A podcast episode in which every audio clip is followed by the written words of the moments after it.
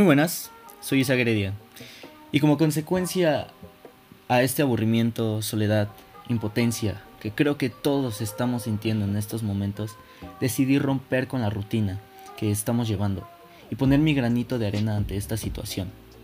El hacer un podcast me ayuda a conectarme contigo y tener la esperanza de sacarte de tu zona de confort, compartiéndote mi pensar acerca de temas que tú mismo puedes preguntarme.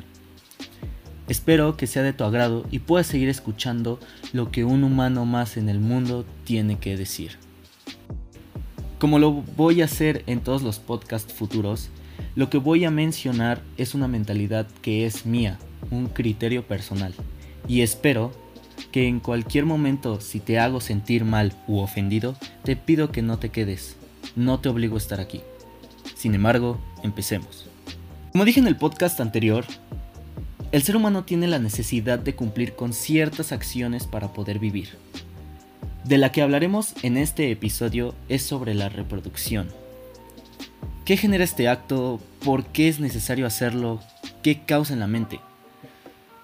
para empezar, el acto coital, cópula, sexo, relación sexual, coito, como quieras llamarlo, es el conjunto mm, de comportamientos o acciones que realizan al menos dos personas no seas cochino.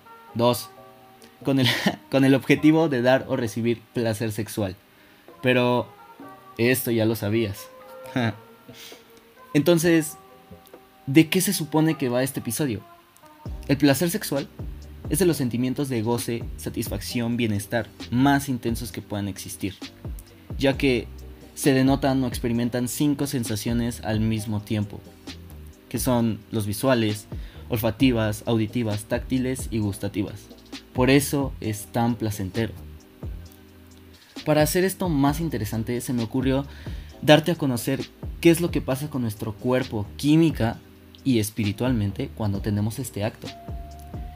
Estoy seguro que alguna vez has oído a alguna persona decir que a alguien más le hace falta tener una noche de pasión, entre comillas, ¿no? Para que se sienta feliz o alegre y no enojado, malhumorado, triste y deprimido. El típico no le dieron anoche. Y la verdad es que esto es muy cierto, ya que cuando las personas tienen sexo, el cuerpo se llena de hormonas llamadas endorfinas, que tienen la misma estructura que tiene la marihuana. este es un tema que hablaré después. Ah, tiene la marihuana, o muy parecida, lo que produce felicidad. Por eso la vida sexual produce bienestar, ya que la caricia, el abrazo, la seducción, eh, pues es muy importante para que las personas se sientan amadas. Bueno, tal vez no amadas, pero sí bastante acompañadas. Una hormona es una sustancia química que es producida por el cerebro. Bueno, puede ser producida por cualquier órgano, pero en fin. Entonces, ¿qué hormonas nos hacen sentir tan bien? La primera es la oxitocina, es la hormona del amor.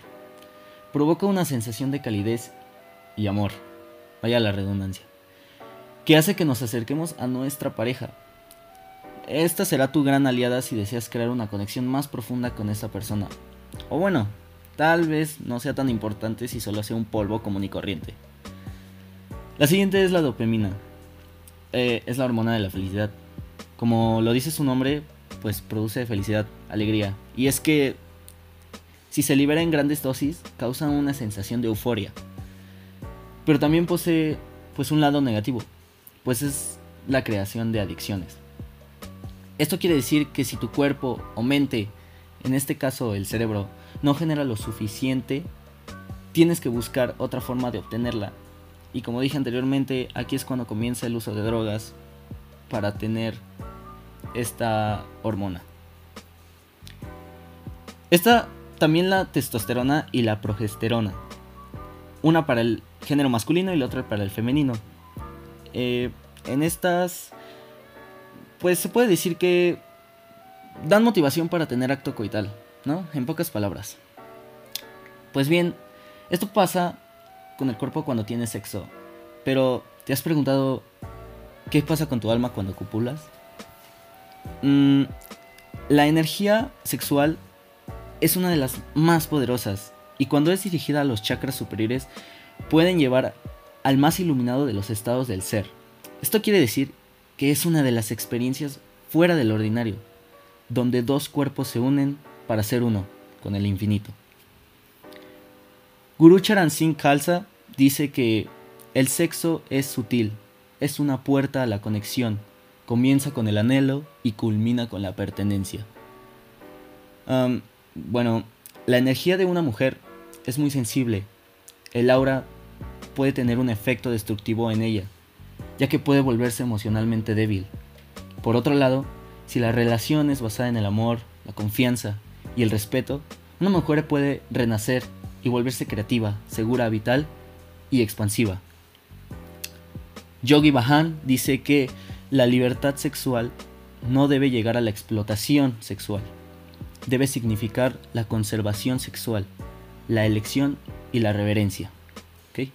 Así que el sexo genera paz, plenitud, gozo, y como se dijo, no hay nada comparado con él, ya que es el mayor sentimiento de placer que puede existir en un humano.